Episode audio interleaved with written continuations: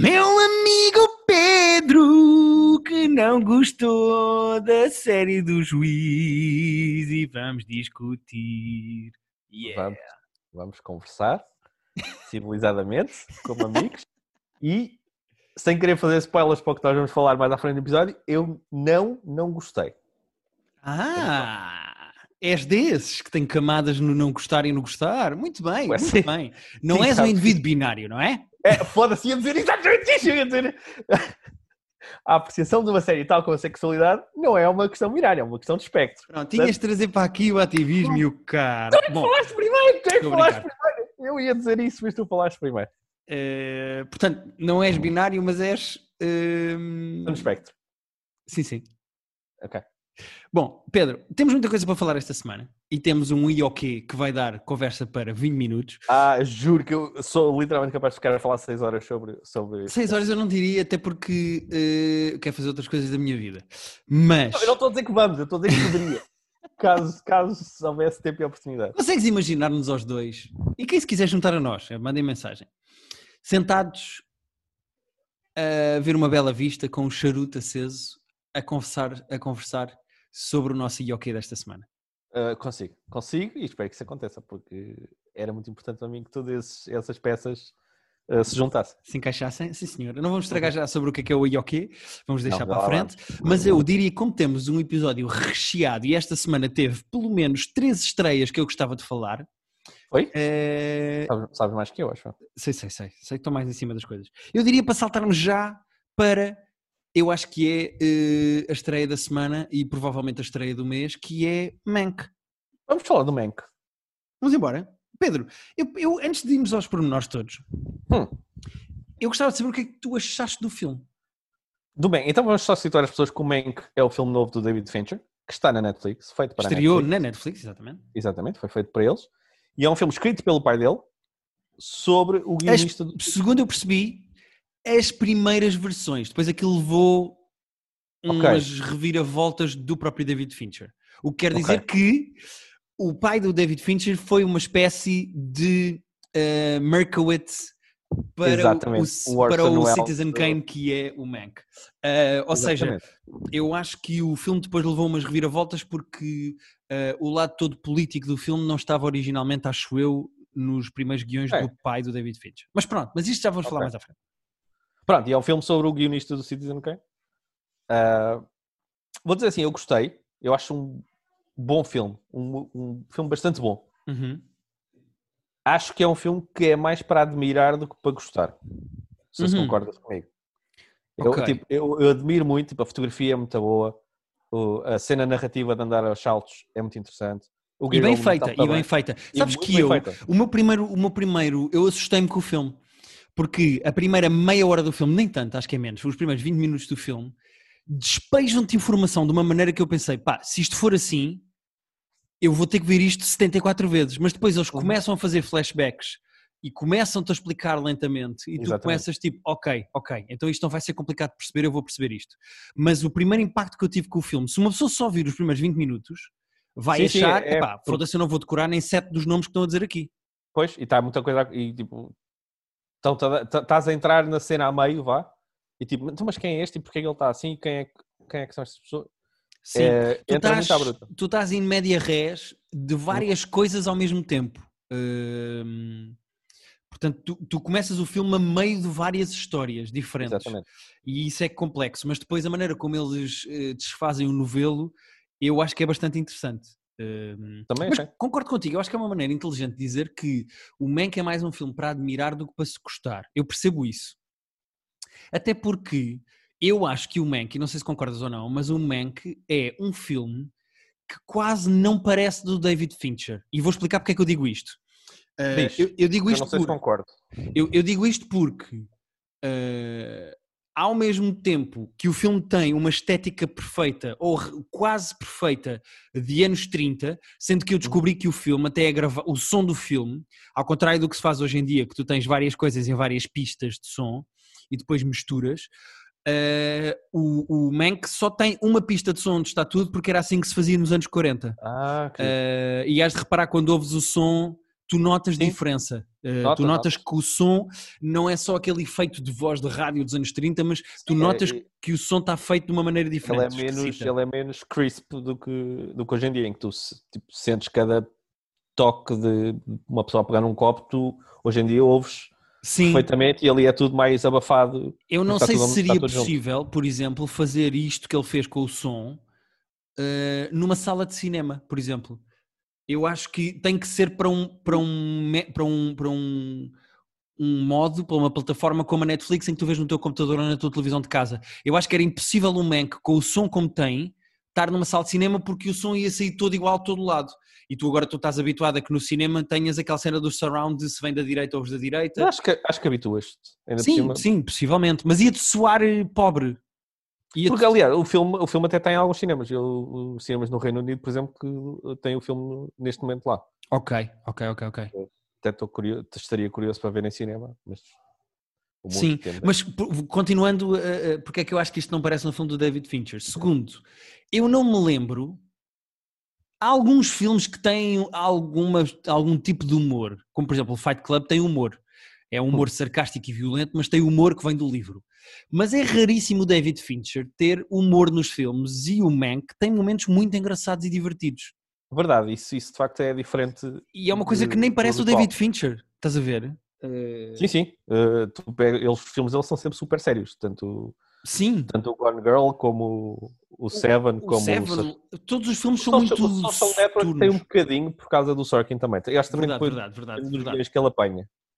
Eh, e a terceira coisa que eu acho que não parece eh, David Fincher, não, aliás, e a coisa que eu acho que parece David Fincher e que é o único ponto de contacto que eu encontro com, com outros filmes do David Fincher é, para quem não viu o filme, nós vamos falar aqui do filme sem o estragar, mas eu fui muito surpreendido a achar que o Mank era sobre o guionista do eh, Citizen Kane e é engraçado perceber e ser completamente enganado, até pelos próprios trailers e pela própria sinopse do filme. O filme é muito pouco sobre o Citizen Kane. O filme Sim. é sobre não só Hollywood dos anos 40, como política americana, como fake news, como, eu como os poderosos super- influenciam. O filme é super atual nesse, nesse comentário de mistura da política com, Exato. E, e é aí que eu noto um ponto de encontro direto entre o Mank e o Social Network, que é a Uhum. crítica do David Fincher a grandes empresas ou, ou ricos Exato. enganarem as pessoas, seja com anúncios falsos de campanha, seja com redes sociais.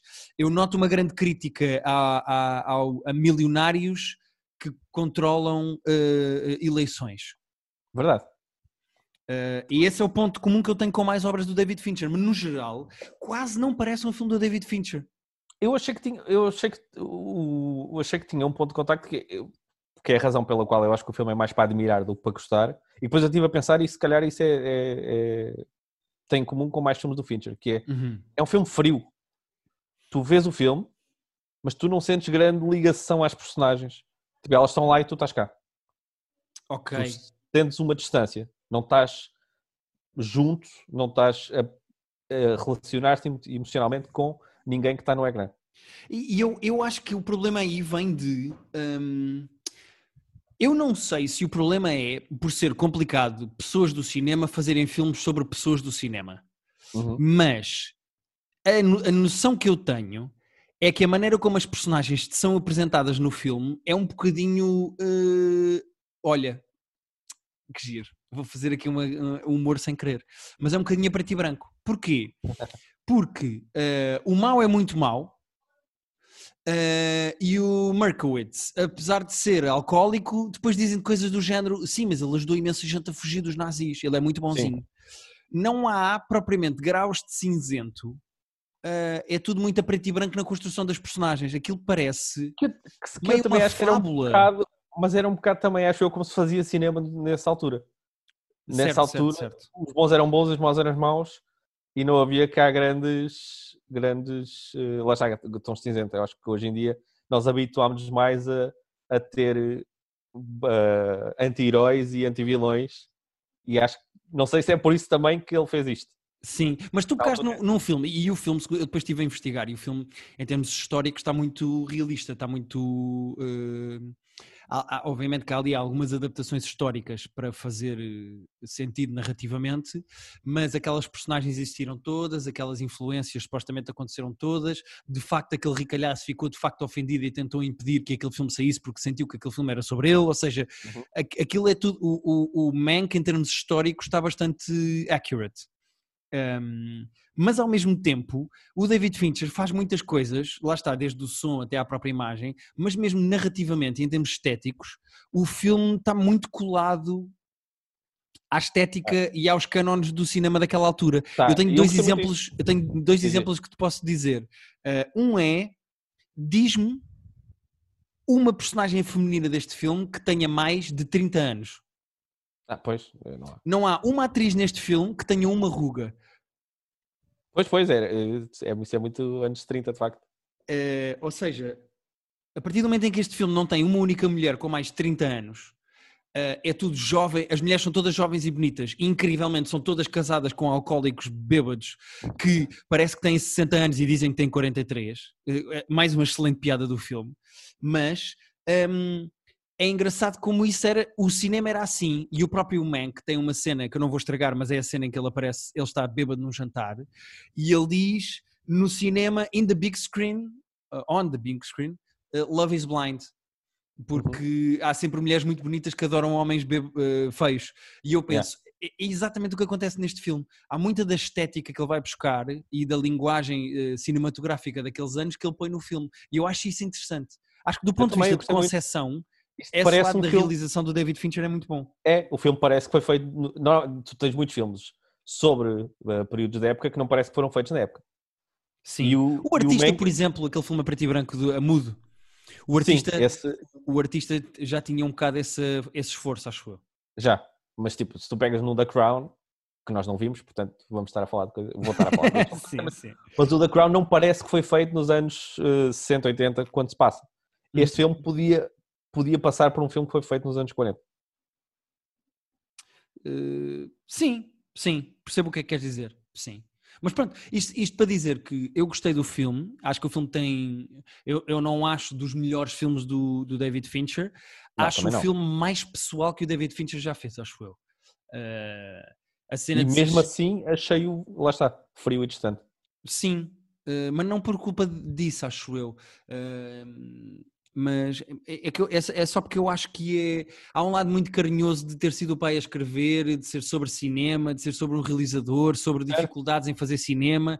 Há ali uma espécie de terapia que o David Fincher faz com o cinema, há uma coisa muito pessoal e emocional no filme. Mas que depois não existe nas personagens, e é aí que eu concordo é contigo. É isso. Acho que o tá. filme é frio nesse sentido. Acho que apela mais ao cérebro do que ao coração. Exato, porquê? Porque depois as personagens parecem semi-caricaturas. Sim. Uh, mas, mas é divertido. É, é um bom filme. É, é, repara, é um bom filme. É a fotografia deslumbrante. O Gary Oldman está super bem. Pois está. Uh... E o, o coitado teve que fazer aquela cena mais de 100 vezes. A cena do, do, de estar bêbado ao jantar. Acho Porra. que foi desconfortável para todos porque acho que o David Fincher. É, é que eu já ouvi, eu não vi essa história em particular, mas já ouvi histórias que o David Fincher é tipo, até ele está satisfeito, eh, vão, vai estar ali o dia todo. Sim, eu acho que essa cena em particular, a Amanda Siegfried, que nem fala na cena, está só sentada a ouvir aquele monólogo espetacular do Gary Oldman, uh, acho que ela disse numa entrevista que gravaram mais de 100 vezes e a certa altura acho que o Gary Oldman disse ao David Fincher tipo, pá, eu já fiz isto 100 vezes e o, Gary, e o David Fincher respondeu, tá bem, vais fazer 101, ação, é. uh, do género... É, eu já ouvi, já ouvi uh, uh, histórias de que take, tipo, take 60 no, no filme do David Fincher é, é tipo rotineiro. Sim, uh, mas pronto, eu, eu, eu, nunca. Eu acho que filmes uh, de, sobre pessoas a fazer cinema são sempre. têm uma espécie de umbiguismo que não passa bem para as pessoas que estão a ver, acho eu. Uh, pois, é, não sei se é, filmes sobre guionistas funcionam, percebes o que eu quero dizer? Percebo, e também, não sei, lá está, não sei se tem distância, já trabalhei um bocadinho em cinema, já não trabalho regularmente, mas não sei se tem distância para perceber como é que alguém que nunca viu aquela máquina a funcionar uh, se tem interesse sequer, sabes? É tipo, Sim. não sei se as pessoas querem. Se pois, Te- Tenho curiosidade em saber isso, porque como guionista há, há coisas ali que me interessam muito mais a mim do que acredito Pois é 90%. Por exemplo, há uma coisa que lá que é super realista e eu acho que as pessoas não têm noção, que é quando os gajos entram, eh, ah, chega um novo guionista que vai trabalhar com o Mankiewicz e ele diz, ah, posso entrar, não vou interromper. E ele diz, "Eh, interromper é a última das coisas que tu vais fazer. E ele abre a porta e os gajos estão todos a- aos berros, a, a Exato. gritar, a fazer apostas. A, a writer's room eles estão a fazer tudo menos escrever. Pá, e isso é a coisa mais realista. Tipo, Ah, e depois a Óbvio. cena em que, eles vão, em que eles vão fazer o pitch da cena ao, ao, ao Selznick, inclusive, ao, ao produtor, e que chama o puto novo para ele, para ele estar lá. Ah, sim. Essa cena é E depois o lixo a dizer como é que é o fim? E o gajo tem que improvisar um fim ali. Pá, pá, mas é toda a cena deles estarem aos saltos com a conversa e cada um estar a contar um bocadinho e depois de repente passarem a batata quente para o outro. E claramente Ah, não é. trabalharam e estão a improvisar na reunião para tentar Claramente estão, a- estão a. Sempre estão a falar com um dos maiores produtores da história de cinema. Portanto, Sim, é muito giro. Vale tudo. Eh, e pronto, isto só para dizer que, eh, da mesma maneira que o Irishman é, é muito mais sobre a política do que sobre máfia, eh, eu queria só avisar as pessoas que ainda não viram o Mank, que o Mank é muito mais sobre política do que sobre cinema. Exatamente. Eh, e eu fui surpreendido por isso, eu não estava à espera disso, mas, mas acho que funcionou. Acho que funcionou. Também acho que, sim, acho que é um comentário muito pertinente e atual sobre essa promiscuidade. Três pequenas notas, só para terminar eh, este momento do Mank. Primeiro, senhor. gostei muito do cameo do Bill Nye, e não vou dizer mais do que isto para não estragar. Uhum. Segundo, ri-me muito, e acho que é o meu momento favorito de comédia no filme. Eh, o I Already Made My Exit. Eu já fiz, a- eu já tive a minha saída, eu não posso voltar para trás. Ah, sim, sim, Que sim. é espetacular esse momento e o próprio gajo depois vai embora a rir. Eh, e terceiro, acho o Mank um bom filme para sair na Netflix e não no cinema, porque acho que é um filme que há pedaços e partes que, que vai dar gosto rever. E é bom estar numa plataforma de É. streaming e poder andar-se para trás e rever o filme em alguns pedaços. Acho que faz sentido um É. filme como o Mank estar na Netflix para ser revisto, eh, seja todo, seja em partes, logo. Ok, Eh, percebo. e pronto, era, uma- o que, era o que eu tinha a dizer Tenho sobre uma o Mank. nota só, ah, não, não tanto sobre o Mank, mas sobre o Citizen Kane. Aquele cabrão tinha 24 anos quando fez o, Citizen Kane. Ah, não, não. É, é, é, a arrogância do Orson Welles é Não, uma ah, coisa é- é é- espetacular.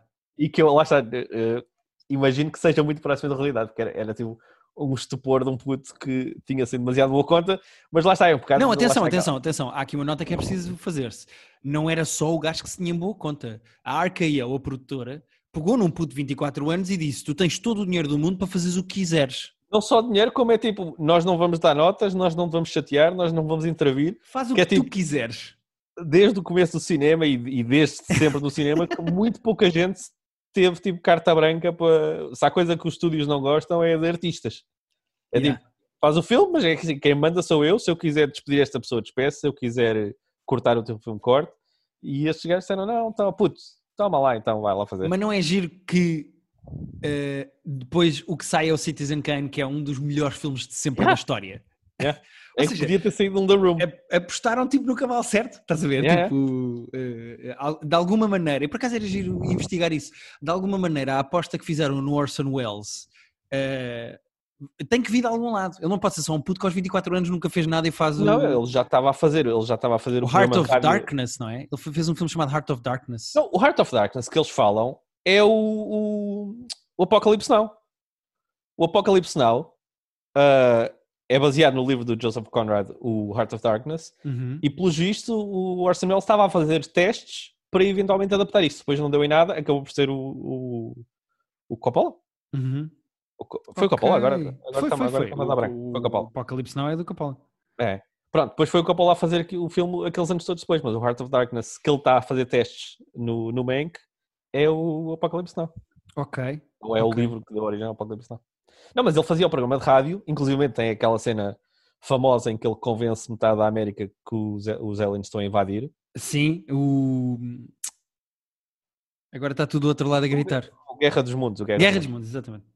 E, e no fundo ele eh, convence também os executivos de que é um grande contador de histórias. E imagino que o programa de rádio dele fosse mais do que, do que só essas partidas. Sim. Mas eu acho que ele já vem com esse rótulo de pá, está aqui um grande contador de histórias, vamos dar a oportunidade para fazer filmes. Mas atenção que o Citizen Kane é o quinto filme do Orson Pois. Welles. Com 24 anos. Então vê, vê lá quantos anos antes é que é o primeiro. É de 1933, portanto é oito anos antes. Filha da puta. Pois pá. Pois. É, um- é uma espécie de Cristiano Ronaldo, tipo, É identifica-se uma, é uma super estrela inacreditável. Eh, Mas é tipo aquele que te identifica-se o talento cedo epá, e potencia-se. É que normalmente, normalmente para realizar um filme tens que ter uma experiência já de trabalho e de vida que te permita fazer isso bem, mas eh, há uns predestinados às vezes. sim. E o gajo trabalhou até muito tarde, nos anos 90 o gajo ainda estava a fazer filmes. Mas está a fazer filmes. eh, Em que naquele morreu? Em 85.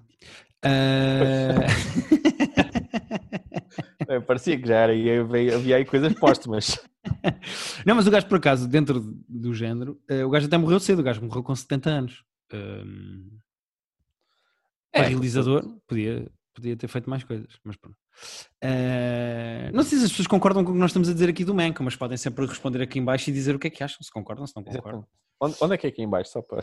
Aqui em baixo nos, nos comments deste Os episódio. comments do SoundCloud. No SoundCloud, nós, há de vez em quando, a maior parte das as, pessoas, acho pessoas, que- as pessoas podem comentar no Spotify, podem comentar no nosso Instagram, podem comentar Spotify tem- eh, Spotify nos tem classificados do, do DN. O que o quê? Não, eu, eu, se o Spotify tem comentários, porque Por eu sinto que as pessoas mandam-nos, imagino que mandei a ti também, te mandem mais a ti inclusive, mensagens às vezes a dizer, olha, já viste, achei isto, achei aquilo outro, mas tirando o nosso Patreon, onde as pessoas deviam todas estar e pagar os nossos 2 euros por mês para Sim, sim. aceder a uma... Gostaste do Segway?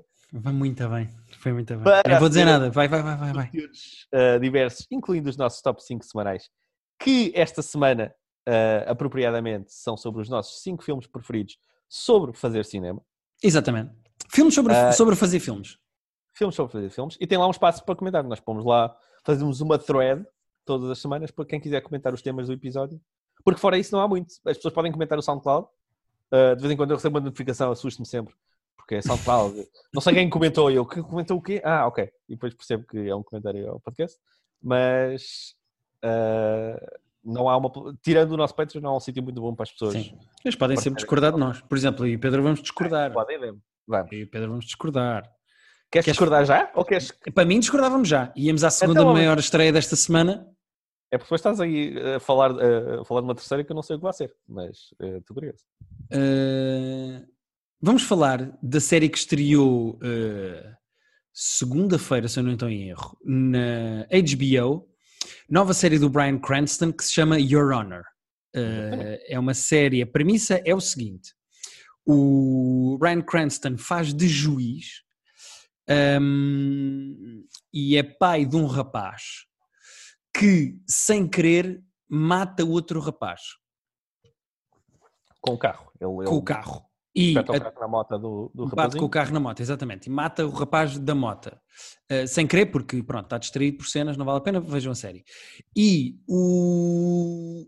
a série nasce da, necessi- da necessidade deste pai e deste filho esconderem ou não. Ah, porque o rapaz entra em pânico e foge e deixa o atropelado morto no chão. E nasce da necessidade, eh, da vontade eh, e da dualidade que é eh, o meu filho fez isto, ajudo, não ajudo, porque é que eu ajudo, vou Exato. ajudar, etc, etc, e nasce disso. Sendo que, e aqui eu vou já dar, já dar o primeiro elogio à série, eu Vamos acho o nome muito bom. O nome é bom. Honor. Your Concordo. Honor é muito bom. É daqueles trocadilhos que parece Concordo, filmes sim, dos anos senhor. 90, sabes? É, parece senhora. Tínhamos muito disso, tinha. Eh, Deixámos de ter um bocado e tenho, tenho pena. eu gosto mesmo, eu, é assim, eu espero que a pessoa, eu não sei se é o guionista desta série, o criador que é o P- Peter Moffat, eu não sei se foi ele que inventou Mas- o nome, às vezes não é. Eh, eu não sei se foi. Eu estava a ver, vi num artigo qualquer que a série é adaptada de uma série israelita.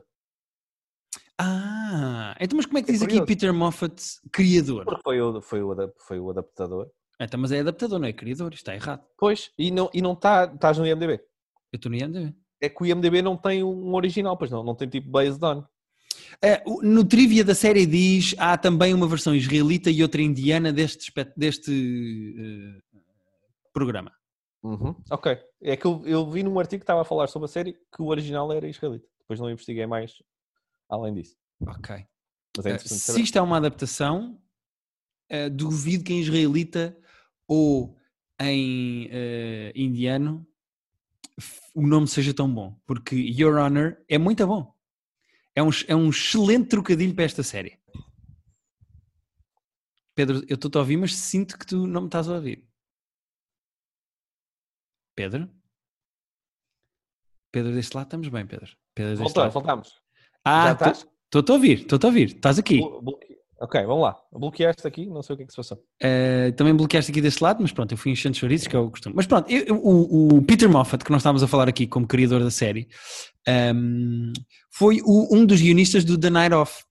Não sei se te lembras Pois dessa também série. eu lembro e gostei muito, o que pôs a expectativa ainda mais alta. Sim, e o realizador, que é um senhor chamado Edward Berger, um, era o realizador do Patrick Melrose, aquela série com o Benedict Cumberbatch.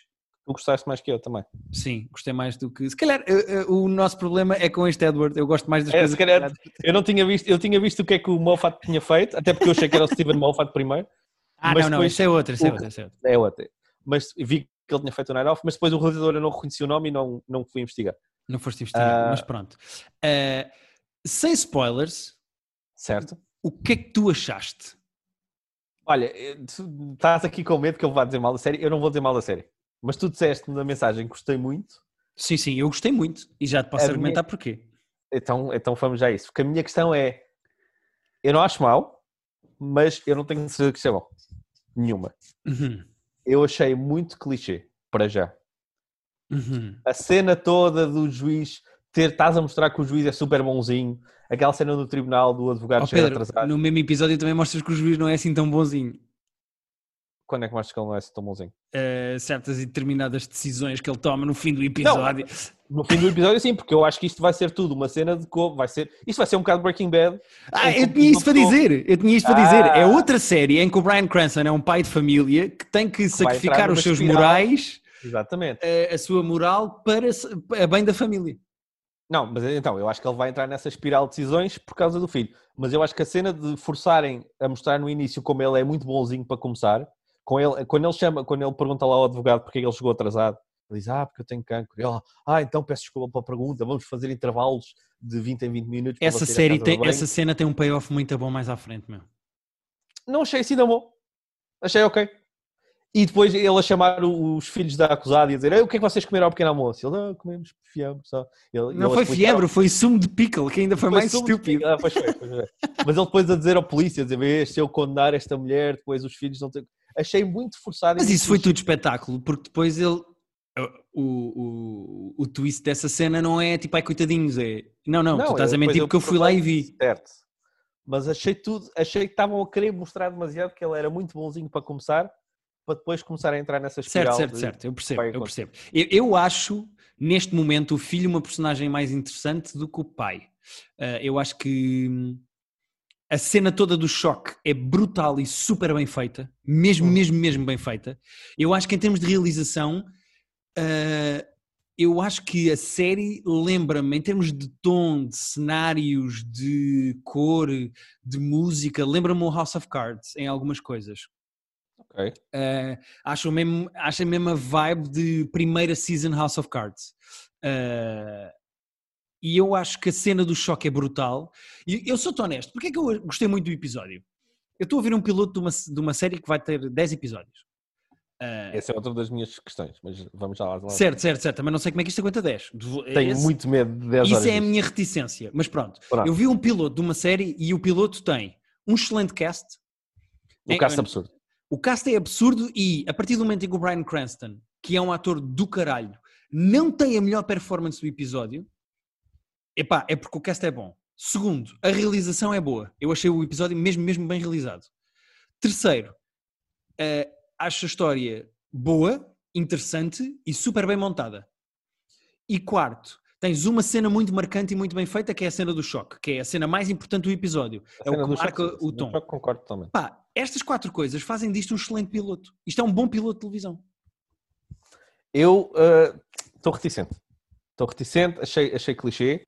Achei que tipo, já, vi- já vimos estas histórias de pessoas a tomarem decisões para encobrir outras. Eu não sei como é que isto vai demorar 10 horas.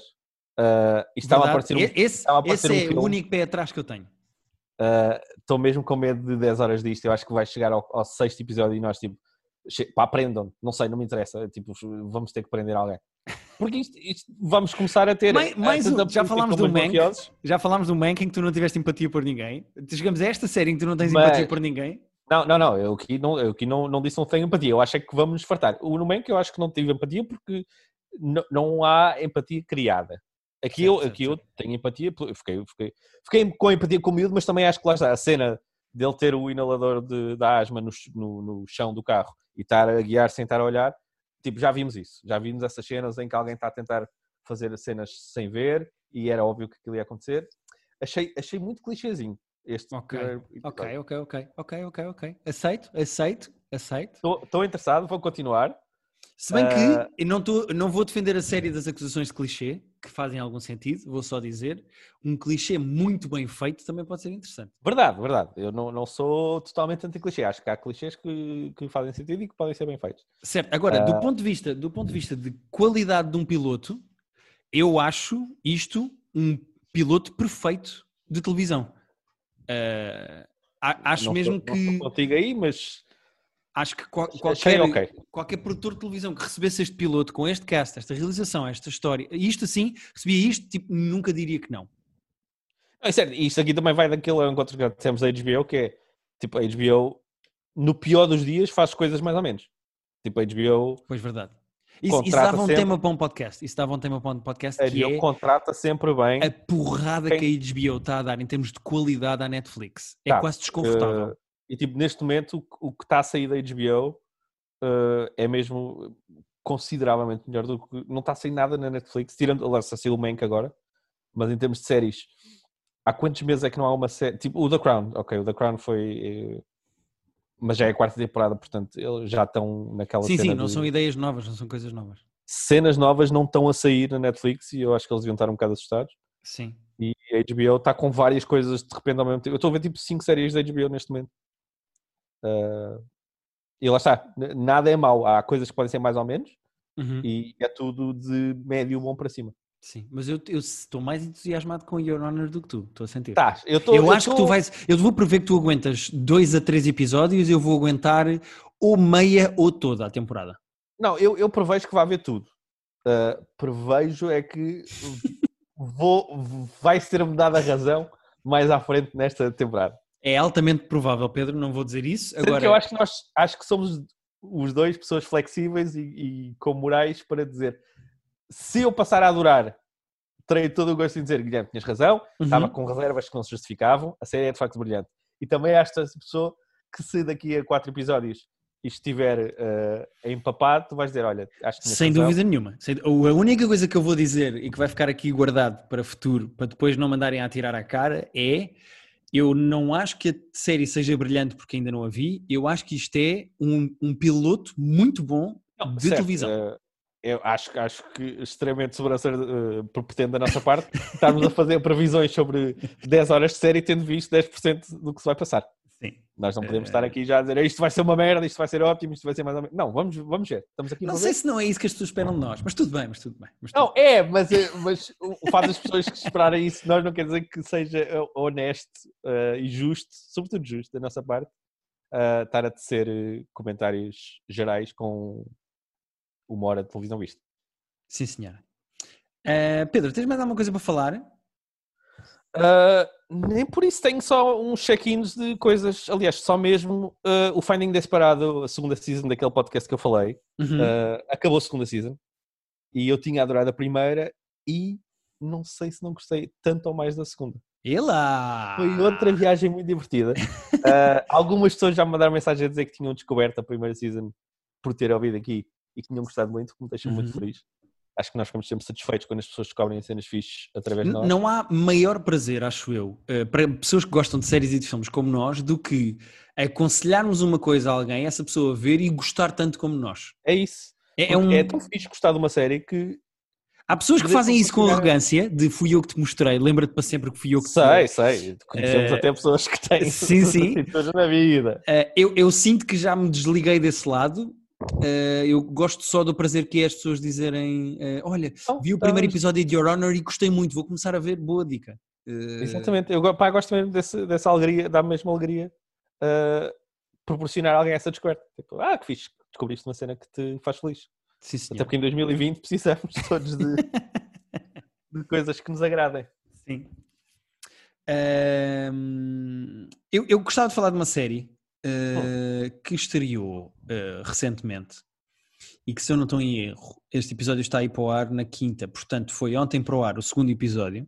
Portanto, o Guilherme, no momento em que está a falar e a gravar isto, ainda não viu o segundo episódio, só viu o primeiro. Ok. Mas é uma série que estreou na RTP chamada Crónica dos Bons Malandros. Ah, já estreou, pois é, eu quero Já estreou, já estreou, já vi o primeiro episódio. Ah, é uma adaptação do livro do Mário Zambugal, que, se eu não estou em erro, o livro é dos anos 70. Eu acho que é 80, mas. uh, 80? É. Pronto, ok. É realizado pelo Jorge Paixão da Costa e é escrito, entre outras pessoas, pelo Mário Botequilha, com quem eu já trabalhei, de quem gosto muito, e que é um Ok. guionista bastante competente eh, eh, na ficção. Eu gosto das coisas que ele faz. Eh, o cast de Crónica dos Bombos Malandros, esta série da RTP, é o Rui Unas, o Manel Marques, a Joana Paz de Brito, o José Raposo, eh, a Maria João Bastos, não me lembro do nome do, do, do principal da quadrilha. Oh, bela merda. Eu peço desculpa. Oh, oh, bom. Mas tem. uh, mas, Eh, uh, uh, uh, Eu sou uma merda com nomes e agora estou a deixar eh, Marco Delgado. Peço imensa desculpa, Marco Delgado, Marco Delgado. e deixa-me só Eh, dizer que é publicado em 80 o livro. Ok, muito obrigado. Eh, pronto, vão ser oito episódios, já saiu o primeiro e pronto, neste momento o segundo já saíram dois. E apesar, a premissa para quem não conhece é um grupo de gatunos barra ladrões barra gente que faz esquemas junta-se eh, para roubar joias de- da Gulbenkian. Ok. Ou seja, a premissa é muito engraçada. É uma coisa que vê-se pouco este tipo de narrativas, acho eu, eh, em Portugal. Um, e a, a estética toda é dos anos 80. Eh, apesar de haver lá uma fala em que se fala do Batatinha, e eu fiquei a achar, Batatinha não Ah? existia nos anos 80 ou existia? Fala-se lá do, do palhaço Batatinha, e eu fiquei de género, então mas isto não é nos anos 80, como é que estão a falar do Batatinha? Será que houve outro Batatinha e este Batatinha chama-se Batatinha por causa do outro Batatinha? É possível que seja essa. Tiver aqui alguém-. Que teve eh, eh, vivo e consciente, não podia ser uma criança, tem que ser vivo e consciente.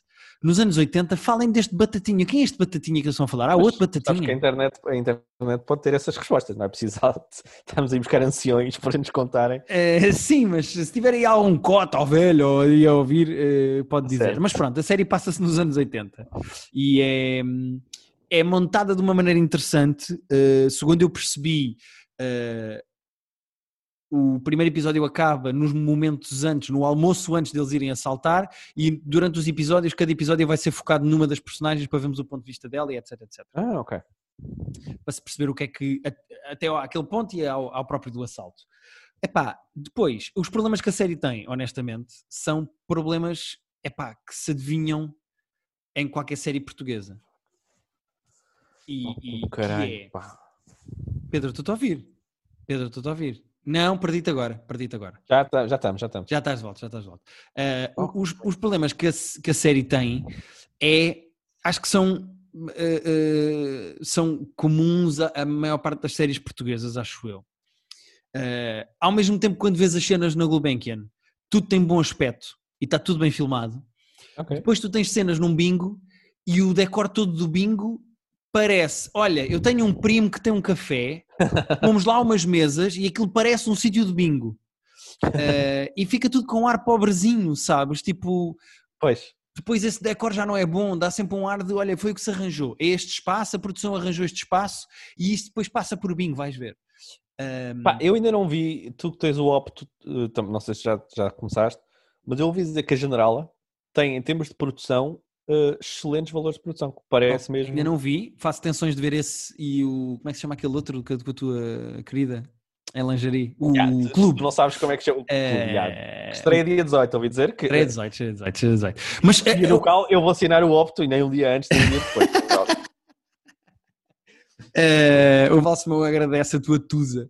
Mas eh, o, o- eu acho que o, o problema desta série, que por exemplo, o Manel Marques, não- eu gosto do Manel Marques, eh, eu, eu, eu, eu, eu gosto do Rui Unas, acho que a Maria João Bastos e o Marco Delgado são de longe os melhores atores da série, eh, pelo menos até ver. Eh, mas as personagens, e eu não me lembro do livro, eu lembro de ler o livro há muitos anos, mas eu não lembro bem do livro. Mas o Ah, livro foste mos- ler, ok, ok. m- mistura, mistura assim um universo meio fora com crime e eu acho que a série ainda não arranjou a maneira perfeita para encontrar esse tom. Ah, porque há- as personagens às vezes parecem caricaturas, parecem demasiado bonecos, noutras cenas já são semi-realistas. Ah, a, a- série é uma comédia e há momentos que têm graça e há outros diálogos que são só meio tontos e não passam. Ah, eu acho que a série ainda está à procura do tom e acho que a série ainda está à procura de acertar a maneira como pode fazer aquele tom funcionar, porque o tom do livro não é fácil de transformar para série, eh, nem para filme, sendo que já tinha havido uma adaptação Pois estava aqui a ler que já tinha, teve uma adaptação em 84. mas eu sinto que aquilo ainda não está afinado. Eh, e eu acho que os problemas e defeitos de produção que a série possa ter, como por exemplo isto que eu estava a dizer dos cenários e não sei o quê, são mais depressa desculpáveis ou desculpados se se acertar o tom. E eu acho que o tom ainda não está lá. Acho que às vezes é demasiado, a caricatura ou o tom caricatural que se quer dar à série ainda não está no ponto. Podes fazer uma pergunta, não tens que responder, até porque, como alguém que trabalha no meio, é uma resposta difícil, mas será Jorge Paixão da Costa a pessoa para encontrar, eh, definir tons eh, complicados de definir? Oh Pedro, eu vou-te ser honesto, não sei. Eh, n- não sei. Talvez. Porque lá está. Talvez se tivesses dado isto a uma, alguém mais novo e com outra visão das coisas, com outra. hum, com outra experiência eh, empírica, Vida. com outros produtos e outras per- per- experiência de vida, talvez fosse melhor. Mas por outro lado, pá, este gajo tem anos e anos e anos de experiência e faz isto com uma perna às costas porque está habituado a fazer este tipo de coisas. Portanto, se calhar o que se ganha aqui com os. Não sei, mas talvez, talvez ele, como realizador, o tom dele não seja o tom ideal para uma coisa deste tipo de comédia, acho eu. Não sei. Pois. é- Não me sinto habilitado que- nem com conhecimento suficiente para fazer esse tipo de julgamento. Mas. Sim. Mas, mas pronto, mas é possível que seja esse o problema. Não sei. Não sei. Uh, pá, lá está, é é, acho tom, é, nós temos cada vez falamos mais sobre tom uh, em filmes e em séries e é uma coisa é difícil de definir e é difícil de aplicar como deve ser. Sem dúvida nenhuma. E, e pronto, e acho que cada vez mais quando as coisas estão na mão de pessoas extremamente competentes é mais fácil de, de chegar a esses pontos e esses equilíbrios de Sim. Hum, mas eu aconselho toda a gente a ir RTP ao, ao RTP Play, tem lá o primeiro episódio. Se calhar até já tem os dois, porque se o segundo Pois. episódio era de ontem, já devem ter os dois. Vejam os dois primeiros episódios e vejam se gostam do tom e se colam no tom. Hum, vou investigar também. ou não, porque acho que se gostarem pode valer a pena, porque é sempre bom ver séries portuguesas novas, eh, ainda por cima baseada numa obra de um português, ou seja, é uma coisa eh, que, que eu acho que devia existir muito mais. Eh, Também acho. E que mesmo que não seja para mim, eu fico feliz que exista. Portanto, Exatamente. vejam e, pá, e pode ser que gostem. Vou tentar uh, Tentei atualizar-me ser- também Tentei para ser falarmos- honesto. Tentei ser honesto e sincero na minha, na minha avaliação. Sim, senhor. E tens mais alguma coisa? Ah, eu só dizer, fuma-se tanto na série que. Ah, eh, muito atento. É pá, sim, mas fuma-se tanto. Eu acho que fico com tosse a ver o episódio, porque fuma-se mesmo muito na série e isso é divertido. Eh, e, e a série tem, e aí próprios ao Mário Botequilha, não sei se é o Mário Botequilha, se é o uh, Zambojal, mas entre eles deve haver ali um ponto de encontro. Há piadas muito engraçadas. Há outras que eu sinto que não funcionam, eh, talvez porque ainda não se conhece as personagens bem o suficiente para se rir de algumas piadas, hum, ou para se perceber algumas piadas, mas eh, há piadas engraçadas e, e que me fizeram rir. Muito bem. Mas pronto. Olha, Pedro, eh, podemos falar um bocadinho do Mandalorian se quiseres. Ah, podemos. Mas fora Mandalorian não tenho muito mais para dizer. Vou só acender a luz. não. acenda a luz porque estava a dar uma certa aflição. as pessoas não estão a ver, mas tu tá- estavas numa escuridão total. Que eu estava à espera que algum fantasma aparecesse atrás de ti. Não, já estou, já estou, já estou. É só que nós começamos a gravar isto às 4, 4 e meia, e às 5 fica escuro, e portanto, a meio do episódio, Exatamente. eu fico na penumbra. Eh, É que nesta altura do ano não há entardecer, não é? Há tipo, olha, há luz e tipo, olha, é, é 3 da manhã. não, e é às 5, neste momento são 5 e 20, Yeah. e, e pronto, está escuro, está noite. Bom, boa noite. Isto Vamos está escurar um bocado. Sim. Ahm, O que é que disseste sobre Mandalorian? Ou não disseste nada? Não disse nada. Ah, lá está, eu não sinto grande necessidade de estar a, a ir ao Mandalorian todas as semanas, apesar de ter sido mais um bom episódio. Acho que a série está finalmente a engarnar. Sim, está mais corajosa. Da semana passada, esta semana, lá está, também aconteceram coisas ah, com relevância, que era uma coisa, que uma palavra que não estava a ser usada nesta série Uhum, ah, na primeira metade toda de- desta temporada. uhum. E entre apresentarmos personagens novos e acontecerem coisas a personagens que já existiam, acho que finalmente temos interesse. Eu só tenho duas notas sobre o Mandalorian desta semana. Sim, faz. E estás-te a rir já, portanto já percebi que vais mandar A algo. primeira nota é: este episódio é realizado pelo Robert Rodrigues. Não estava É, também. minimamente à espera. Eu não estava à espera. Às vezes uma pessoa vê na net antes que ah, vai ser este e pá, eu não sei. Ah, não, eh, tá, acabou. aparece o nome no fim e eu, what? Eu, ah, este, este fulano, que eu nem sabia que estava vivo, porque também não faz nada há muito Por tempo. acaso, há quanto tempo é que o Robert Rodrigues não faz nada? Isso é uma excelente questão. Eu não sei, a última O Robert Rodrigues, aliás, merecia um dia uma, uma análise de carreira profunda, porque ele, ele é dos realizadores mais bipolares que, que eu me lembro, porque ele tanto faz coisas pá, diferentes e interessantes, depois faz o Spy Kids, que pelos vistos não é mau. Eu sei que há muita gente que gosta de cinema e que acha o Spy Kids dentro do, do tema relativamente engraçado. Uhum. Nunca, eu nunca dediquei a minha atenção ao Spy Kids, mas ele, tem, mas ele tem uma carreira pá, meio bizarra. Depois ele, ele fez, depois ele andou a fazer o Machete, o Machete Kills, o Matador eh, e não sei o quê, fez assim uma da- o From Dusk Till Dawn, o filme dele que já tinha feito com o Tarantino há uns anos, fez a série. Depois fez uma coisa chamada Alita Battle Angel, um filme de ação e efeitos especiais. Ah, Pois foi, foi dele que foi uma coisa que custou bué de dinheiro e que. Eu não vi o Alita, mas pronto, posso investigar isso. Não. Foi assim a última coisa que ele viu. fez recentemente. Pois, acho que- E pronto, Ah. e ficamos assim. Portanto, o Roberto Rodrigues andou um bocado à procura, acho eu. Ah, Mas olha, fez aqui um episódio de televisão. Sim, Também- sim, mas divertido. não Não, foi- dá para identificar o Roberto foi- Rodrigues no próprio Pois episódio. era o que eu ia dizer. Não é, que- não é que eu tivesse a ver isto, eu pensei, foda-se, que realização brilhante que está a acontecer aqui. Que... Depois pensa, sabendo, quando tu pensas naquela cena com aquela minigun em que os gajos estão a disparar Sim. aquela. eh, começas a encontrar algumas Sim, coisas sim. ali. Ok, ok, ok, percebo. Mas É, é eu não isso, é isso. identifiquei minimamente. Não identifiquei minimamente que isto era do Roberto Rodrigues. Aliás, bem divertida. To- toda- todas as cenas de Stormtrooper. Porque os Stormtroopers já são neste momento, tipo, já está. são uma eh, anedota já. São uma É isso, já está. já Eles tiveram que ir estão- buscar aqueles Stormtroopers pretos para uma pessoa ficar a achar, ok, se calhar estes acertam. Sim, sendo que aqueles são, são mesmo robôs. Pelos, os Stormtroopers supostamente são pessoas com, com O capacete. fato, né? Sim. Uh, aqueles são mesmo robôs. E, mas eu depois estava a pensar, tipo, mas se eles têm estes robôs que claramente são mais competentes, porquê é que estão a usar, porquê é que estão a usar aqueles Stormtroopers? Tipo, há algum problema de budget no Império que é tipo, uh, só temos dinheiro para alguns robôs bons e vamos gastar o resto nestes brancos Tu és a favor de que se troque o trabalhador pelo pela, pela máquina, é isso? Vou dizer assim, uh, no mundo real em que eu sou de esquerda, não. No mundo em que eu tô- tenho um Império Galáctico estou a tentar conquistar uma galáxia, acho que há, há valores que se sobrepõem aos trabalhadores. Neste caso, o valor até é do ordenado, mas pronto. Exatamente. Eh, agora, eh, a segunda nota que eu queria fazer sobre o episódio, e essa sim faz-me rir, é, epá, muito giro voltar o Boba Fett. Muito giro, muito giro, muito giro. Já tínhamos é. falado, sabia isso que ia acontecer, volta ao Boba Fett. Eh, tens um momento em que a mítica personagem do Star Wars volta a vestir o seu fato, temos Boba Uhum. Fett de volta. Pá, o gajo está muito barrigudo e velho, meu.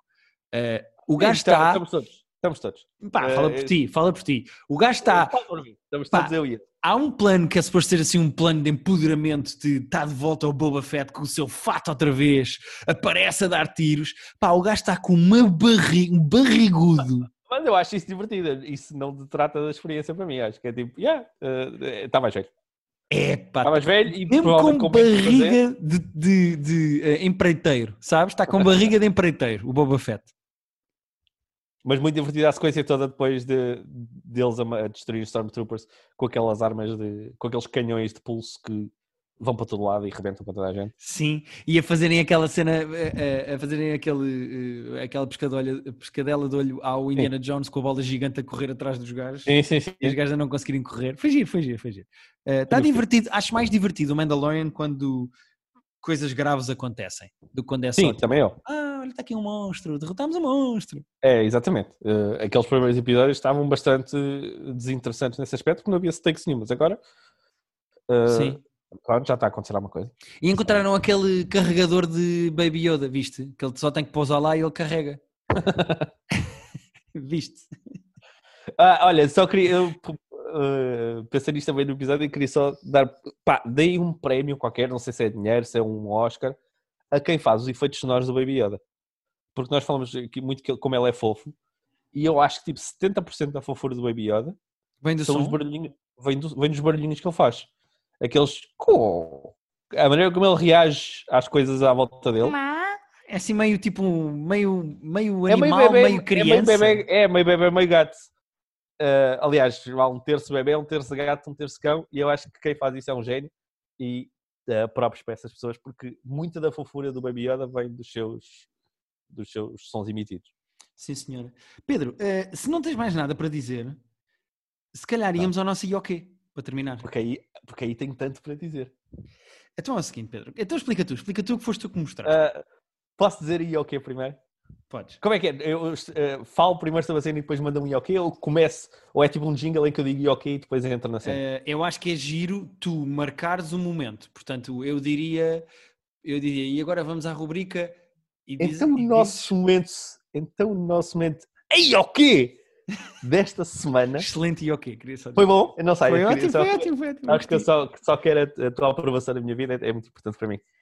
Ah, eu não lembro o que é que tu há umas semanas me mandaste no Instagram, não sei se tu te lembras, tu mandaste lá um post ah, que era um cartaz de um filme ou era um cartaz de alguma coisa, que eu até perguntei, mas isto é real? E tu, ah, espero que sim. E depois eu fui ver e não era. Era uma cena fake qualquer, não lembro o que era.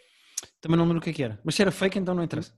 Não, interessa só no, no, no ponto em que ontem estava eu no Instagram e passo por um cartaz que tem o Mário Lopes com a barba da, da, da- da- figura de proa do KFC, do Colonel Sanders, que vocês que são É aquele bigodinho KFC. com uma mosca, não é? É aquele, É aquele bigodinho com uma mosca dos anos 50, suponho, não sei bem. Uhum. Ah, um cartaz chamado, com, a- com a cara dele, ah, acho que o símbolo do KFC, ia dizer ah, Recipe for Seduction, como se fosse um cartaz de um filme. Qual foi o Uhum. meu instinto? Isto é paródia, isto é uma coisa do Insónias em Carvalho, lá do sítio. Insónias em Carvalho? Quem é essa pessoa? Quem é o Insónias em Carvalho? É, é a versão americana? Insónias em Carvalho, peço desculpa, estou a ficar. Isto- isto mexe muito comigo, este tema. Eu vi este cartaz, achei isto é falso, isto é uma coisa como aquela outra. Isto, não é, isto, não- isto é alguém que está a fazer paródia, humor, muito giro. É humor de Como Reddit, não é? Humor de Reddit, humor de Reddit. Achei que era humor de Reddit. Comecei a investigar. Não! É uma cena real! Então, a Lifetime, que é conhecida por fazer eh, telefilmes manhosos eh, para donas de casa eh, entediadas Divorciadas, sim. e divorciadas, vai fazer o que eles estão a chamar de um mini-movie. E já vamos entrar no que será um mini-movie. O que é um mini-movie? Guilherme, nós temos uma palavra, nós temos uma expressão para mini-movie há muitos, muitos anos. Tu trabalhaste em cinema, conheces. Eu não sei se as pessoas que, se- que não estão no meio conhecem esta expressão. Chama-se curta-metragem, caralho. Não, mas atenção, é que a questão é, quando eu andava na faculdade, e portanto eu aprendi Certo. assim, eu não sei como é que estão os cânones neste momento, Certo. mas quando eu andava na faculdade, estava-se a discutir a passagem do conceito de curta, média e longa para só curta e longa. Ou seja, o conceito de média, que era um filme que, se eu não estou em erro, vinha entre 25 ou meia hora e uma hora, acho que é o conceito de Certo. média. É muito eh, pouco utilizado, diga-se. É muito pouco utilizado, verdade. Principalmente em televisão, alguns, há- algumas eh, produtoras faziam filmes para televisão que eram médias e não sei o quê, mas ahm, falava-se do esse conceito acabar e passar-se de curta para longa, sendo que eu não sei onde era a barreira. Devia ser para aí nos 45 minutos, não faço ideia. Agora, o que é um mini movie eu não sei. É um filme que tem 4 minutos ou 58? Não, isto vai ter 15, pelos vistos. 15! 15. Pelo que eu, pelo que eu identifiquei eh, de- pela internet, vai, isto vai ter 15 minutos. Epá, vão ser 15 Acho. minutos incríveis. Recipe for Seduction. E só para, para, as pessoas, as pessoas têm que ver o trailer porque não há justiça que nós possamos fazer. Põe no nosso Patreon, põe no nosso Patreon, no Recipe for Patreon, Seduction. Uh, isto conta a história, aquilo parece meio terror, mas conta a história do, de, uma, de uma rapariga que está, uh, talvez noiva de um fulano rico também, uhum. que se apaixona pelo que eu suponho que seja o chefe da, da, da, família. O, o chefe lá da casa, não é? o chefe de o cozinheiro, o cozinheiro-chefe uh, da família, que é o Mário Lopes a fazer o tal do Colonel Sanders, que está a desenvolver a receita uh, do KFC como se fosse uma receita. É que é frango frito, vamos, vamos chamar as coisas por nomes. Portanto, ele, ele, está, ele diz lá que está a planear a receita como se estivesse a fazer uma cena molecular fodida. Suponho que esteja a fazer uma receita de frango frito. Mas atenção, eu, eu não tinha noção, mas supostamente na história do KFC. Uh, é um bocado tipo o pastel de Belém, é tipo a receita secreta que ninguém Sim, sabe. Há, on, há on spices e ninguém supostamente sabe. Verdade. Exato. A questão é, no trailer do filme, que tem um minuto, eles dizem 37 vezes The Secret Recipe, The Secret Recipe, The Secret Recipe. Dizem 37 vezes num minuto! Não, é absurdo. É, tudo o que está a acontecer ali. É, houve tantas más decisões que passaram até este chegar a este ponto. Porque isto é uma coisa que alguém, alguém pá, sugere, alguém está numa reunião de brainstorming, ali, ah, um filme de. E se o gajo do KFC andasse não, a foder... Obviamente não foi assim que isso aconteceu. Obviamente isso não foi assim. Obviamente foi eu o KFC. Eu sei que foi o KFC que chegou lá e disse: Olha, está aqui este dinheiro, façam um mini movie para nós, por favor. Exato, o KFC chegou lá e disse assim: Nós temos 10 milhões para vocês fazerem um filme de 15 minutos uh, em que o KFC tem que ser a personagem principal. E os gajos, aí e se fosse mesmo o Colonel Sanders? Ok, quem é que fazia? Pá, nós no Lifetime costumamos fazer filmes para divorciadas que eh, precisam de se masturbar, portanto nós podíamos ir buscar o Mario Lopez, que é mais ou menos é... da infância delas, é, eu não sei, está eu sexy. Sei, eu não sei que lugar é que o Mario Lopez tem na tua infância. Eu não vi o Saved by the Bell, que era a cena mais conhecida dele, mas ele fazia asas nos pés Uh, que marcou muito a minha. Sim, sim, uh, sim, era dos polícias de bicicleta. Era, sim, uh, Portanto, vamos o Mário Lopes, que ainda está, pronto, ainda é um homem bonito e bem feito, vamos fazê-lo, ele é o protagonista, depois é assim Amor Impossível, fazemos isto assim uma espécie de micronovela mexicana com ricos maus que o raptam e querem ficar com a receita, pá, 15 minutos, 10 milhões e pronto, e, e assim isto é um filme patrocinado, é uma, é uma espécie de super anúncio uh, do KFC. Ah, sim, e, e, a verdade é que uh, uh, nós estamos a gozar muito com isto, mas ontem na internet havia vários sites a falar disto, estava todo, muita gente no Instagram a falar disto. Isto quando sair. Pedro, isto são os chinelos do Lidl do cinema. É verdade, é verdade. E agora, se o trailer tem péssimo. Porque o trailer depois entra ali numa vibe de terror, não é? Porque aquilo é supostamente um amor impossível entre o chefe de cozinha e a, e a Aquela rapariga da mexicana, casa. porque depois eles raptam o gajo com uma faca pois e depois... É uma novela mexicana. É, é, Lifetime, é um canal americano que faz tipo telefilmes que são novelas mexicanas. É verdade, uh... mas eu estou muito fascinado com tudo isto. Pá, eu aconselho toda a gente, se acreditam no nosso, de... na nossa palavra, vão ver o trailer disto. Vão ver o trailer. Porque isto, não, há, não há palavras para descrever o quão uh, absurdo este conceito é. Sai Porque no dia teve... 13 de dezembro. 13 de dezembro. Ao meio-dia, acho eu. É tipo ao meio-dia dos Estados Unidos, mas é tipo. Até a hora não faz Epá, nem a hora faz sentido. Até a hora não faz sentido. 13 de mas dezembro, que é domingo, sai domingo. Alguém teve que, teve que dizer a frase. E se fizéssemos um filme onde, onde o Colonel Sanders, o velho famoso que o boneco deve ter para aí uns 80 anos, o cartoon, e se ele quisesse foder? Para a semana falamos disto, Pedro. Vamos ver estes 15 minutos. Sim, dia 13, é domingo, não é este domingo. Então, domingo. Uh, com toda a certeza. Relembrar só que nós no nosso Patreon temos um top 5, já falámos de há bocadinho, mas vamos relembrar agora, uh, um top 5 uh, eh, de filmes sobre filmes, em que, uh, raríssimo isto acontecer, e não me lembro da última vez que isto aconteceu, eu e o Pedro temos dois top 5 completamente diferentes um do outro. Exatamente, não temos um único filme em comum. Não temos um único filme em comum, uh, portanto vale sempre a pena e obrigado a quem já tem o nosso Patreon e já viu. Uh, ficam as nossas sugestões, nós voltamos para a semana com mais coisas interessantes para falar e também com coisas pouco interessantes como o Recipe for, the, for Seduction. Um... Até o nome é genial, o nome é genial, Recipe for Seduction. Adoro tudo que está, está aqui. Tenho medo, ao mesmo tempo que estou muito fascinado.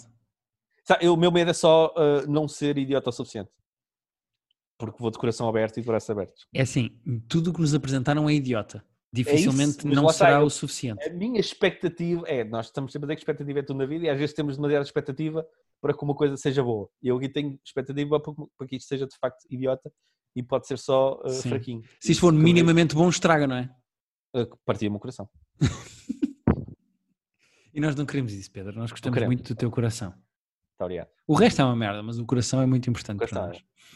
Pedro, até para a semana. a primeira coisa a ir à vida. Ficou dark agora, neste final do, do episódio. Ficou, ficou, porque ficámos a Ok. falar de ataques cardíacos e da tua É idade é. avançada. Porque tu és um bocado como o Mank. Eh, tu parece que tens 60, mas tens 40 tens 43. Só metade dessa frase é que é verdade. Exatamente. Pedro, vou urinar porque eu tive o episódio todo da Bechá, está bem? Ah, vai, vai, vai.